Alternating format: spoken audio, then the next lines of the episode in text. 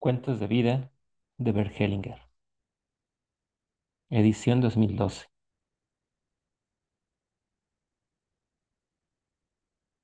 Narrado por Juan Francisco García Regalado. Introducción. A menudo los cuentos pueden deducirnos o decirnos algo de otra manera que no puede ser expresado. Lo que muestran también saben ocultarlo, y de ahí su enseñanza, a veces que apenas se dislumbre como se instruye el rostro de una mujer tras el velo. Nos ocurre entonces al escucharlos como alguien que entra en una catedral, ve las ventanas que brillan, por el que se encuentra la oscuridad. Vistas a plena luz de las imágenes solo queda el contorno. Los cuentos pueden expresar lo que no se debe de decir. Lo que se muestra, también saben cómo esconderlo para que la verdad se intuya, como se intuye la cara de una mujer debajo del velo. Al escucharlos, nos pasa lo mismo que quien entra en una catedral. Los cuentos compilados en este libro son este tipo. Giran alrededor de un centro y de un orden oculto que más allá de los límites de la conciencia y de la culpa, une lo anteriormente separado. Nos llevan por un camino de entendimiento que muchas veces va mucho más allá de nuestras imágenes interiores habituales. Algunos de ellos son parodias que rompen el tabú de mirar más detenidamente y descubren los lados engañosos y oscuros de cuentos e historias. Eso sucede en el engaño, el amor, la fe, el final y las dos caras de la felicidad. Otros cuentos consiguen que experimentemos lo que relatan mientras todavía los estamos leyendo. De ahí que tal vez mientras los vamos leyendo, empecemos a dejar lo pasado y a centrarnos en el siguiente paso para avanzar. Entre esos cuentos figuran la posada, la vuelta, la comprensión, el adiós y la fiesta. Otros cuentos crecieron conmigo y yo con ellos.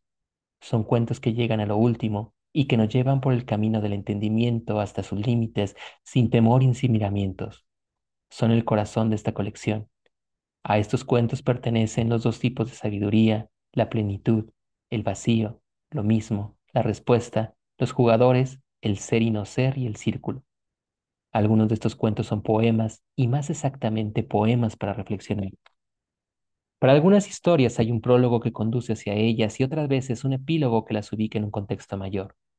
Muchos de los cuentos aquí compilados que se encuentran ya en algunos de mis libros, por ejemplo, el centro se distingue de su levedad, en órdenes del amor y en veridicitis. Algunos aparecen dispuestos como un todo y los he ordenado claramente. Son nuevos cuentos en una frase y el capítulo reflexiones finales que redondea el libro. Estos cuentos y poemas llegan a nuestra alma si les damos tiempo para vibrar en nuestro interior y si los leemos como escuchándolos interiormente. Le deseo durante esta lectura esa comprensión libertadora y esperanzadora que viene de nuestro centro y que nos lleva a nuevas dimensiones del amor. Bergelinger. Cuentos que hablan de la vida. Consideraciones preliminares, los opuestos. Cuando alguien quiere apreciar un objeto muy pequeño, lo toma entre el índice y el pulgar. Ambos dedos están uno frente al otro y así pueden prender y aprender el objeto que se encuentra entre ellos y que sin embargo le resulta totalmente distinto a ambos. A menudo nos ocurre lo mismo con las palabras y su significado. Por eso, en cuestiones esenciales debemos contemplar simultáneamente los múltiples aspectos de las mismas porque la plenitud no excluye, sino que incluye los contrarios y también el opuesto es una parte un componente de un todo donde una pieza no sustituye a otra, sino que la complementa. El tomar. Había una vez un hombre que estaba muy agradecido a Dios por haberle salvado la vida en una situación muy peligrosa. Le preguntó a un amigo qué podía hacer para que su agradecimiento fuera digno de Dios. El amigo como respuesta le relató esta historia. Un hombre amaba a una mujer con todo su corazón y le pidió que se casara con él, pero ella tenía otras intenciones. Un día, cuando Abros cruzaba la puerta, casi la atropella un auto que de no ser por su acompañante que la detuvo a reaccionar con rapidez. En ese instante, ella se dirigió a él y le dijo, ahora me casaré contigo. ¿Qué te parece? preguntó el amigo. ¿Cómo se pudo haber sentido aquel hombre? El otro amigo, algo molesto, en lugar de responder, hizo una muestra en la boca. ¿Ves? dijo el amigo. Igual se puede sentir Dios contigo. Os cuento otra historia sobre el tema. Los supervivientes. Un grupo de amigos de la infancia fueron a la guerra. Vivieron peligros indescriptibles y mientras algunos murieron y fueron otros heridos gravemente, dos de ellos regresaron sanos y salvos. Uno se transformó en una persona muy callada. Sabía que no merecía haberse salvado y aceptó su vida como un regalo y como una gracia de Dios. El otro, sin embargo, pasaba el tiempo vanagloriándose de sus hazañas y de los peligros a los que había sobrevivido, como si todo lo que hubiera pasado hubiera sido en vano. La compensación. En África, un misionero fue trasladado a otra región. La mañana de su partida llegó un hombre que había caminado varias horas para despedirse de él y traerle como regalo de despedida una pequeña cantidad de dinero, como unos 30 peniques. El misionero se dio cuenta de que el hombre quería agradecerle que hubiera ido con frecuencia a visitarlo a su aldea cuando estuvo enfermo. También sabía que aquellos 30 peniques suponían mucho dinero para aquel hombre y casi cayó en la tentación de devolverle su regalo y encima darle algún dinero más. Después de pensarlo, tomó el dinero y le dio las gracias. La solución. Un hombre le contaba a un amigo que su mujer todavía le reprochaba que hace 20 años, pocos días después de la boda, la hubiera dejado sola para irse seis semanas de vacaciones con sus padres que le dijeron que lo necesitaban para conducir. Todas las explicaciones y disculpas que él había presentado hasta entonces no le habían servido de nada. El amigo le aconsejó lo siguiente. Deja que desee o haga algo para que ella también a ti te duela por lo menos lo mismo que a ella le dolió. Entonces, el hombre se le iluminó la, cara y dijo, esa era la clave. El vengador. Un hombre de unos 40 años que acudía a, a psicoterapia porque tenía miedo de no poder controlar su violencia y de hacer daño a alguien, considerando su carácter y su personalidad, no existían razones que fundamentaran dicho temor. De ahí que el terapeuta le preguntara si en su familia había habido violencia. Salió a la luz que su tío, el hermano de su madre, había sido un asesino. Este hombre tenía una empresa y una, en una de las empleadas además era su amante. Un día, este hombre le mostró a ella la foto de otra mujer y le pidió que fuera a la peluquería y que se hiciera el mismo peinado que llevaba la mujer de la foto. Cuando ya hacía algún tiempo que su amante llevaba ese peinado, hicieron un viaje al extranjero y ahí la mató. Luego regresó a su país con la mujer de la foto que la que había mostrado a la víctima y ella se convirtió en su empleada y en su amante pero el homicidio se descubrió y al hombre lo condenaron a una cadena perpetua. El terapeuta quiso saber más sobre sus parientes, sobre todo sobre sus abuelos, los padres del asesino, ya que se preguntaba de dónde había originado aquella pulsión asesina. Pero el paciente no le pudo proporcionar mucha información. De su abuelo no sabía nada y de su abuela, que había sido una mujer muy creyente y respetada. El paciente indagó más a fondo y descubrió que durante la época de los nazis, la abuela había denunciado a su propio marido por homosexual. El hombre fue arrestado, trasladado a un campo de concentración y asesinado. La verdadera asesina en este sistema fue la abuela. De ella partió la fuerza destructora. El hijo intervino como un segundo Hamlet, vengador de su padre, pero también como Hamlet, obnubilado por una doble transferencia. Él asumió la venganza en lugar de su padre y esa fue la transferencia del sujeto, le perdonó la vida. Respetó a su madre y en su lugar asesinó a su primer amante. Y esa fue la transferencia del objeto. Y luego asumió las consecuencias no solo de su propio crimen, sino también del crimen de su madre. Y así se me asemejó a ambos padres, a la madre por el crimen y al padre por la prisión. La segunda vez. Un hombre y una mujer, ambos ya casados, se enamoran y cuando la mujer queda embarazada se divorcian de sus anteriores cónyuges y contraen un nuevo matrimonio. La mujer no tenía hijos. El hombre aportaba a una hija pequeña del primer matrimonio a quien dejó con su madre. Ambos se sentían culpables ante la primera esposa y la hija de él y anhelaban que la mujer los perdonara. Pero la primera esposa estaba furiosa porque su hija y ella estaban pagando un precio muy alto en beneficio de ellos dos. Un día, Conversando con un amigo sobre el tema, el amigo les pidió que se imaginaran cómo se sentirían si la mujer realmente los perdonara, y ahí se dieron cuenta de que hasta ese momento habían eludido asumir las consecuencias de su culpa y que su afán de ser perdonados entraba en contradicción con la dignidad y los deseos de todos. Reconocieron que habían construido su felicidad a costa de la desdicha de aquella primera mujer y de su hija y decidieron responder adecuadamente entre las reclamaciones justificadas de la mujer Sin embargo, se mantuvieron firmes en su elección. La revelación. Una mujer se divorció de su esposo a causa de su amante. Después de muchos años se dio cuenta de que aún amaba a su exmarido y le preguntó si podía volver a ser su esposa. Pero él no quiso pronunciarse entonces y juntos resolvieron consultar a un terapeuta. El profesional comenzó preguntando al hombre qué esperaba él. El hombre le respondió, solo busco una revelación. El terapeuta respondió que eso era difícil, pero que se esforzaría por lograrlo. Luego le preguntó a la mujer qué podía ofrecerle a su marido para que él quisiera volver de nuevo con ella. Ella se lo había imaginado con todo demasiado fácil y lo que ofrecía no suponía ningún compromiso. No era pues de extrañar que su ofrecimiento no produjera efecto alguno en aquel hombre. El terapeuta le indicó a la mujer que ante todo debía reconocer que con su proceder le había hecho mucho daño a su marido y que él debía poder percibir que ella quería reparar ese daño. La mujer se quedó algo pensativa, luego lo miró a los ojos y le dijo, lo siento mucho lo que te hice. Por favor, déjame volver a ser tu mujer. Te amaré y te cuidaré y en el futuro podrás confiar en mí. El hombre, sin embargo, seguía sin moverse. El terapeuta lo miró y le dijo, lo que tu mujer te hizo en aquella ocasión debe de haber sido muy doloroso para ti y no quieres volver a vivirlo. Al hombre se le humedecieron los ojos. El terapeuta continuó, quien sufre un dolor tan grande se siente moralmente superior al otro y por eso se atribuye el derecho de rechazarlo como si no lo necesitara. Ante tanta inocencia, el culpable no tiene ninguna posibilidad. El hombre sonrió al sentirse descubierto. El terapeuta había dado en el clavo. Luego se giró hacia su mujer y la miró cariñosamente a los ojos.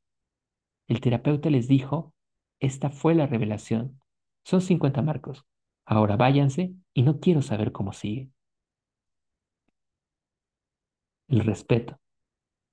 Un hombre y una mujer le preguntaron a un maestro qué podían hacer con su hija, ya que en multitud de ocasiones cuando la madre le ponía límites no se sentía apoyada por su marido.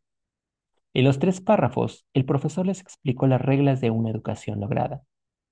En la educación de sus hijos, el padre y la madre consideran correctos aquellos valores que en sus familias de origen también eran correctos o que en su defecto faltaban. El niño reconoce y acepta aquellos valores que en las familias de origen de sus padres también fueron correctos o faltaron. 3. Si uno de los padres logra imponerse al otro en la educación, el hijo se alía secretamente con la parte derrotada.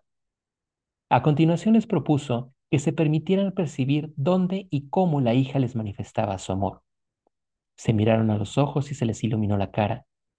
Por último, el maestro aconsejó al padre que de vez en cuando, cuando le hiciera saber a su hija la alegría tan grande que sentía al ver que ella era una buena con su madre. El lugar. Un padre había castigado a su hijo por desobediente, y a la noche siguiente el hijo se ahorcó. A pesar de que habían pasado muchos años desde aquello, la culpa no dejaba de vivir en paz al padre. Conversando con un amigo, se acordó que pocos días antes del suicidio, cuando la madre contó en la mesa que estaba nuevamente embarazada, ese hijo exclamó alterado, Por el amor de Dios, si ya no cabemos. De repente, el padre lo entendió todo. El hijo se había ahorcado para ahorrarles una preocupación. Así, hacía sitio para el niño que añoraba.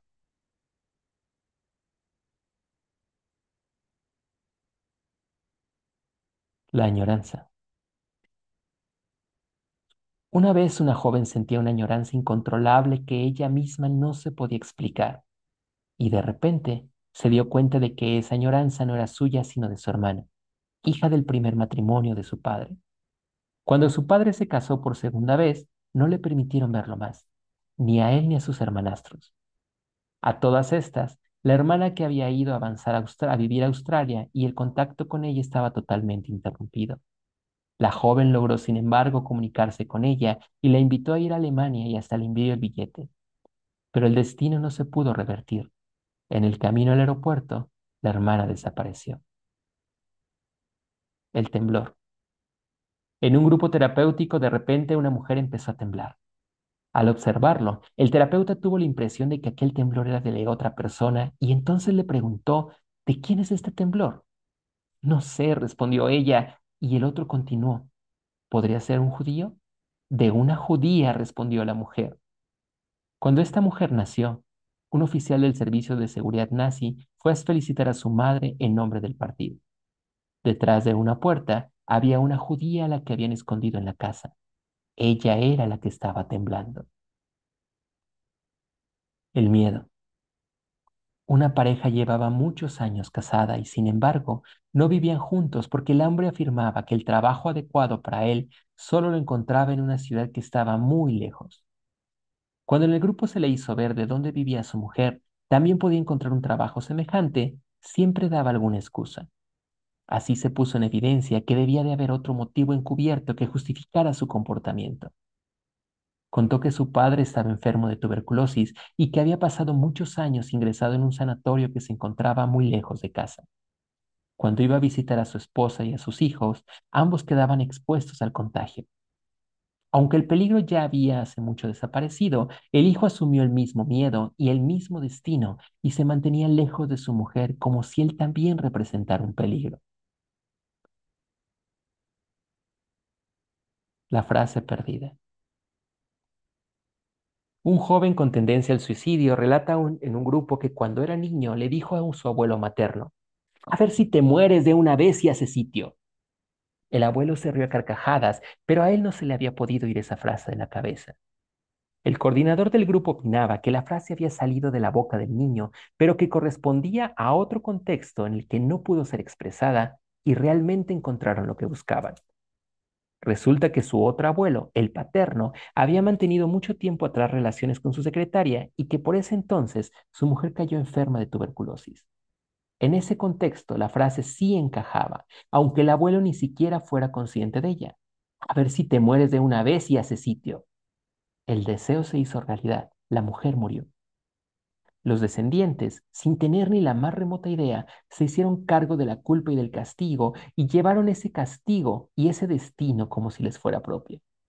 Primero, un hijo evitó que su padre sacara provecho de la muerte de su madre y se fugó con la secretaria. Luego, un nieto hizo la suya la frase siniestra y estaba dispuesto a expiar la culpa suicidándose. La soberbia. Una vez en un grupo, una mujer contó que su padre era ciego y su madre sorda, así que ambos se complementaban muy bien. Sin embargo, esta mujer sostenía que se tenía que ocupar de sus padres, aunque su madre le decía, yo puedo arreglármela sola con tu papá.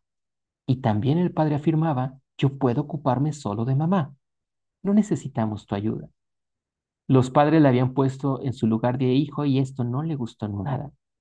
Esa noche la mujer no pudo dormir y al día siguiente me preguntó si yo la podía ayudar, a lo que le respondí, quien no puede dormir es porque cree que debe vigilar. Luego le conté un cuento de Bocker, el, chico de Berlín que cuando acabó la guerra cuidaba a su hermano muerto para que no se lo comieran las ratas.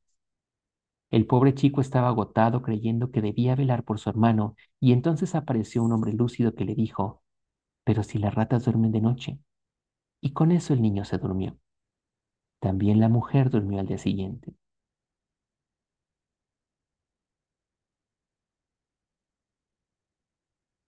El orden. Un joven empresario, único representante de su producto en su país, llega con su coche deportivo y habla de sus éxitos. Es evidente que es una persona capaz y un seductor irresistible, pero tiene una debilidad y es que bebe.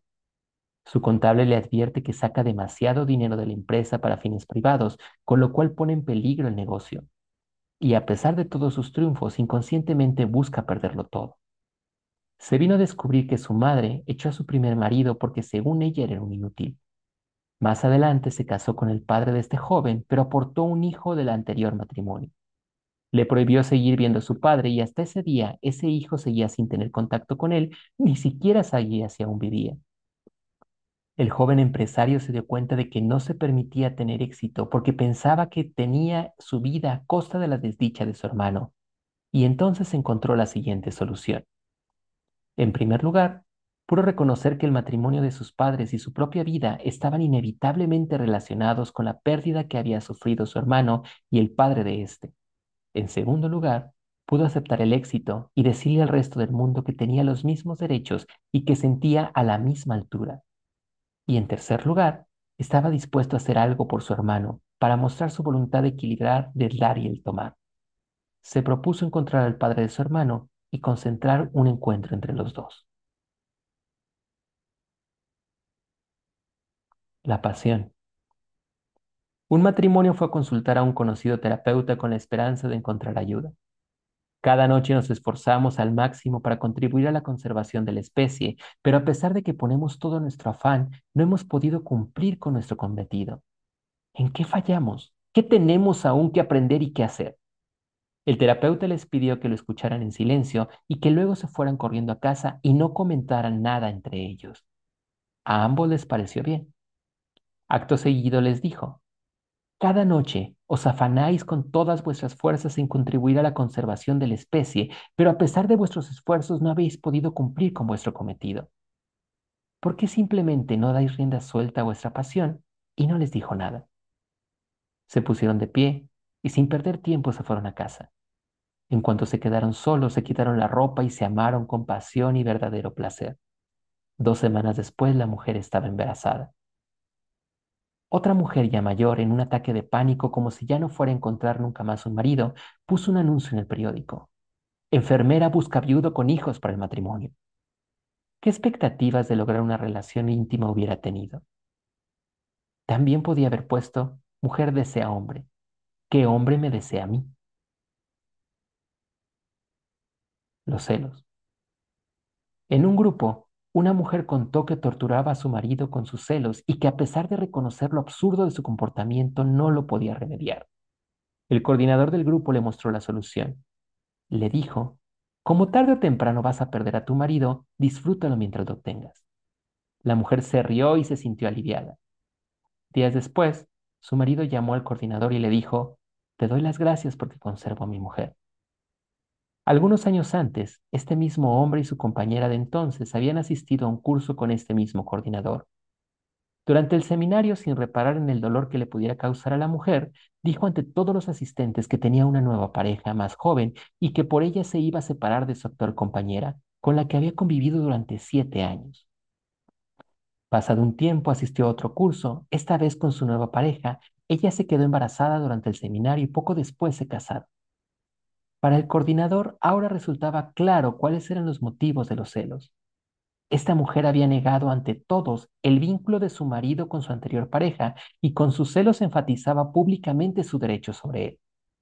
Sin embargo, en su interior sí reconocía el vínculo anterior y su propia culpa, y por lo tanto sus celos no eran en absoluto la prueba de fidelidad de su marido, sino un reconocimiento secreto de que ella no era digna de él y que con una separación provocada por ella era el único camino para reconocer el vínculo aún existente y también una prueba de su solidaridad con la anterior pareja de él.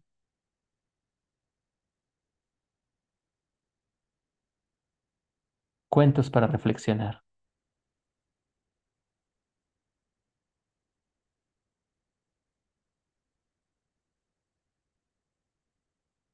Introducción, claro y oscuro. Los cuentos pueden expresar lo que no se debe de decir. Lo que muestran también saben cómo esconderlo para que la verdad se intuya, como se intuye la cara de una mujer bajo un velo. Al escucharlos, nos pasa lo mismo que a quien entra en una catedral y observa las vidrieras.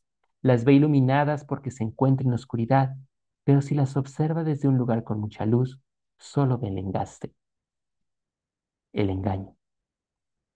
Había una vez un viejo rey que, viendo acercarse la hora de su muerte y preocupado por el futuro de su reino, mandó llamar al criado más fiel de nombre Juan, le confió un secreto y le dijo, Ocúpate de mi hijo, pues aún no tiene experiencia, y sírvele con la misma lealtad con la que me serviste a mí. El fiel Juan se sintió muy importante. En verdad no era más que un sirviente. Y sin sospechar nada malo, levantó su mano y sentenció, os prometo guardar vuestro secreto y ser fiel a vuestro hijo, como lo fui con vos, aunque me cueste la vida. El rey murió, y cuando ya habían pasado sus exequias, el fiel Juan llevó al joven rey a conocer el palacio. Le abrió todas las habitaciones y le mostró los tesoros del rey. Una puerta, sin embargo, no la abrió y la pasó por alto. El nuevo rey, obstinado, le ordenó que también la abriera, pero Juan le contestó que su padre se lo había prohibido. Cuando el empecinado rey amenazó con abrirla por la fuerza, Juan cedió y la abrió, pero se adelantó con rapidez y se puso delante de un cuadro para que el rey no lo viera. El rey se dio cuenta, apartó a Juan hacia un lado, miró el cuadro y cayó al suelo desmayado. Era el retrato de la princesa de la cúpula dorada. Cuando volvió en sí, todavía estuvo un tiempo como ensimismado y no tenía otro pensamiento que no fuera convertírsela en su mujer. Pedir su mano directamente le pareció muy arriesgado, pues sabía que su padre ya había rechazado a todos y a cada uno de los pretendientes. Así fue como el fiel Juan y el rey tejieron una artimaña. Averiguaron que la princesa de la cúpula dorada amaba todo lo que fuera oro. Sacaron joyas y vasijas de oro del tesoro real, las cargaron en un barco y se hicieron a la mar y llegaron a la ciudad donde vivía la princesa. Una vez ahí, el fiel Juan tomó algunas piezas y se las puso a vender disimuladamente delante del palacio. Cuando la princesa se enteró, fue a ver lo que se vendía. Y entonces Juan le contó que en el barco tenían mucho más y la convenció para que fuera hasta ahí. Una vez en la embarcación la recibió el rey disfrazado de mercader y la princesa aún le pareció mucho más hermosa que en el cuadro. La llevó adentro y le mostró los tesoros del oro, y mientras tanto levaron el ancla, izaron las velas y el barco se hizo de nuevo a la mar. Al pronto, cuando la princesa se dio cuenta, quedó muy desconcertada, pero luego comprendió lo que estaba ocurriendo y que en el fondo eso correspondía con sus más íntimos deseos y por eso siguió el juego. Cuando ya había visto todo el oro, miró hacia afuera y vio que el barco se había alejado bastante de la costa y entonces se asustó. El rey la tomó de la mano y le dijo, no temas, no soy un mercader, soy un rey y te amo tanto que te pido que seas mi mujer. Ella lo miró y lo encontró atractivo, contempló el oro y dijo que sí. El fiel Juan llevaba el timón y silbaba divertido, satisfecho por lo bien que había salido la jugada.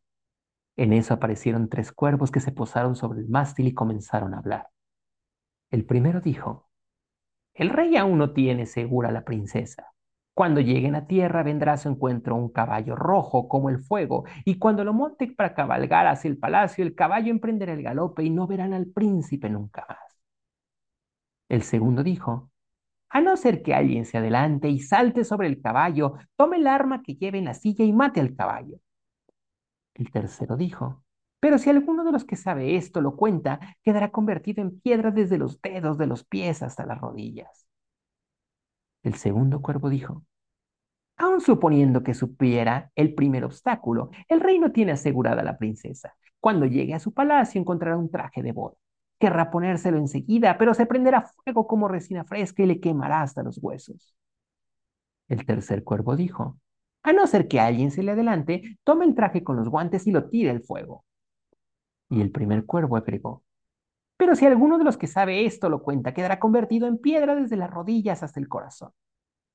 El tercer cuervo prosiguió, aunque supera el segundo obstáculo, el reino tiene asegurada a la princesa. Cuando comience el baile nupcial, la reina se desmayará y caerá al suelo como si estuviera muerta. Y si no aparece rápido alguien que le abre el corsé, le saque el pecho derecho y le chupe tres gotas de sangre y después las escupa, la reina morirá. El segundo cuervo añadió, pero si alguno de los que sabe esto lo cuenta, quedará convertido en piedra desde el corazón hasta la cabeza. Ahí tomó conciencia Juan de que la cosa iba en serio. Pero fiel a su juramento, se propuso hacer todo lo posible por salvar al rey y a la reina, aunque le costara la vida. Cuando tocaron tierra, sucedió todo cual había predicho los cuervos. Un caballo rojo como el fuego apareció a galope, y antes de que el rey lo pudiera montar, Juan se subió al caballo, tomó el arma y lo mató. Los otros criados del rey exclamaron, ¿pero qué se ha creído ese? Y ahora que el rey iba a llegar al palacio cabalgando sobre su hermoso caballo, viene él y lo mata. No se le puede permitir una cosa así. Entonces el rey dijo, es Juan, mi fiel sirviente, sus corazones tendrá para obrar así. Cuando entraron al palacio, ahí estaba el, traje de las bodas, y antes de que el rey lo fuera a buscar para ponérselo, Juan la tomó con sus guantes y lo arrojó al fuego. Entonces escuchó a otros sirvientes murmurar, ¿pero qué se habrá creído? Ahora que el rey iba a ponerse el hermoso traje, viene este y se lo tira al fuego. No se le puede permitir una cosa así. Pero entonces el rey dijo, es Juan, mi fiel sirviente, sus razones tendrá para obrar así.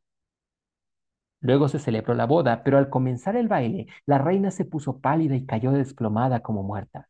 Juan acudió enseguida a su lado y antes de que el rey se atreviera a hacer nada, aún era inexperto, le abrió el corsé, le sacó el pecho derecho, chupó tres gotas de sangre y luego las escupió. La reina abrió los ojos y recobró la vida.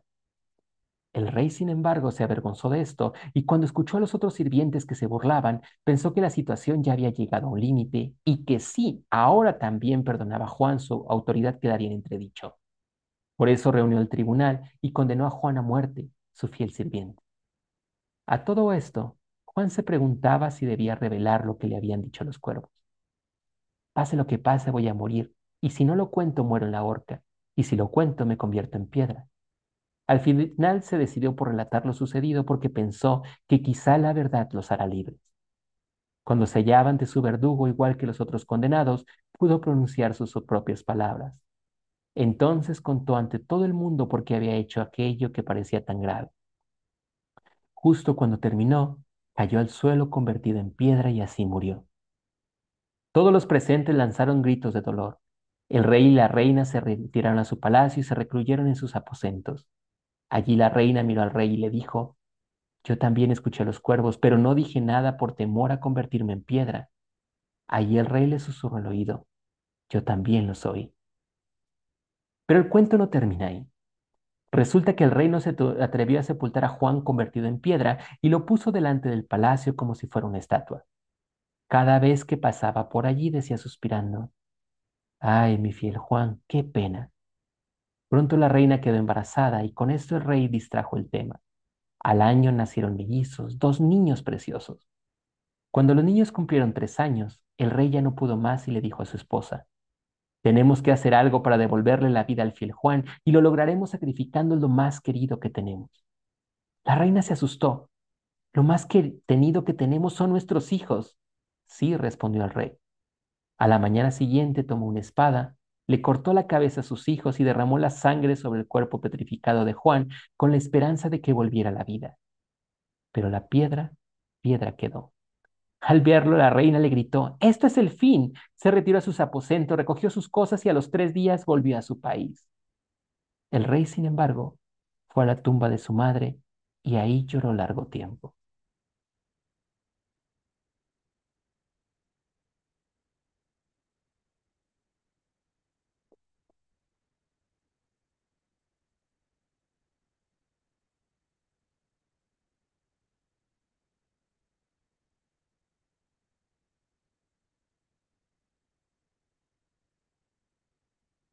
Reflexiones posteriores.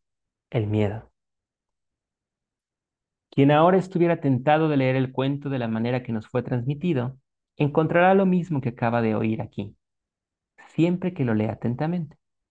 Pero al mismo tiempo encontrará también el cuento real, que si rehuye la visión desnuda de su verdad, le hace soportable lo terrible a través de algo hermoso. Su miedo de encontrar quizá el cielo vacío se apacigua ante una esperanza ilusoria. El amor. Un hombre en sueños oyó la voz de Dios que le decía, levántate, toma tu hijo, tu único y bien amado hijo, y llévalo al monte que te indicará y ofrécelo en sacrificio. Por la mañana el hombre se levantó, miró a su hijo, único y bien amado, miró a su mujer, la madre del niño, y miró a Dios. Levantó primero al niño, lo llevó al monte, construyó un altar, le ató las manos y sacó el cuchillo para sacrificarlo, y en ese momento oyó otra voz, y en lugar de su hijo sacrificó un cordero. ¿Cómo mira el hijo al padre? ¿Cómo el padre al hijo? ¿Cómo la mujer al hombre? ¿Cómo el hombre a la mujer? ¿Cómo se miran ambos? ¿Y cómo Dios, suponiendo que exista, los mira a ellos? En otro lugar, otro hombre también en sueños oye la voz de Dios que le decía, levántate, toma tu hijo, tu único y bien amado hijo, llévalo al monte que te indicaré y ofrécemelo en sacrificio. Por la mañana el hombre se levantó, miró a su hijo único y bien amado, miró a su mujer, la madre del niño, y miró a su Dios. Y le respondió de frente, no lo haré. ¿Cómo mira el hijo al padre?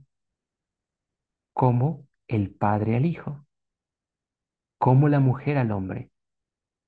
¿Cómo el hombre a la mujer? ¿Cómo miran ambos a Dios? ¿Y cómo Dios, suponiendo que exista, los mira a ellos?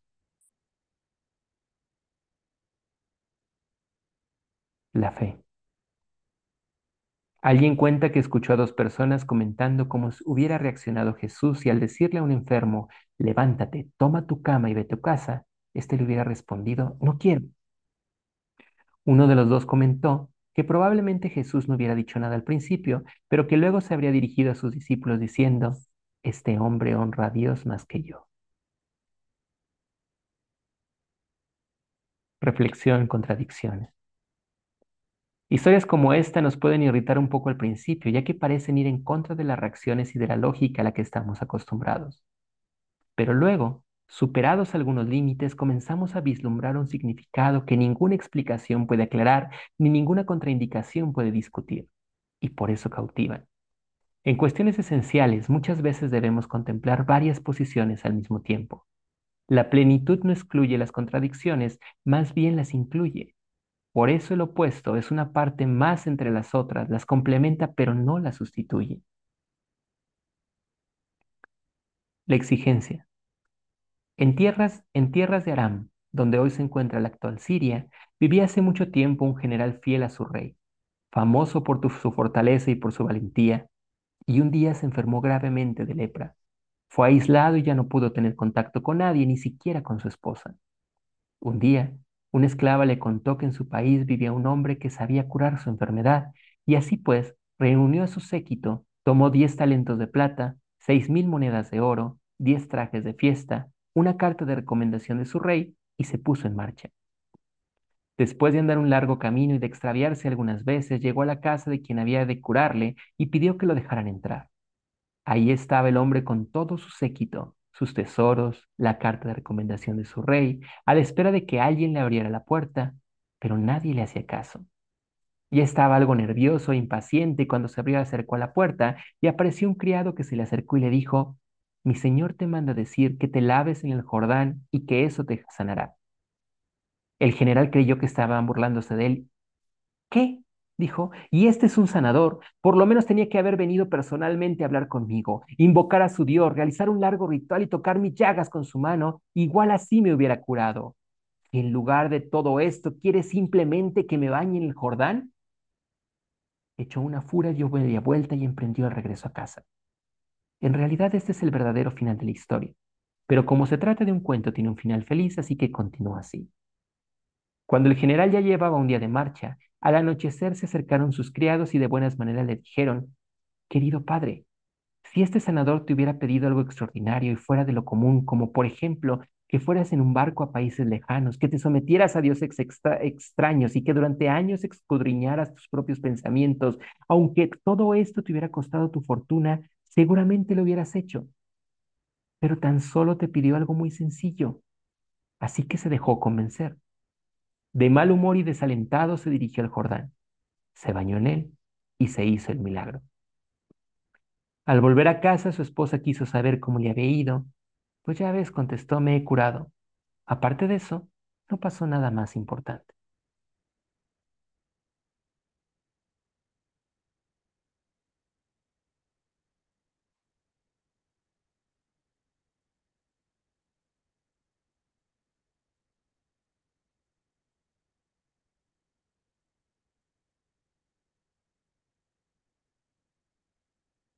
Consideración preliminar, saber distinguir las historias.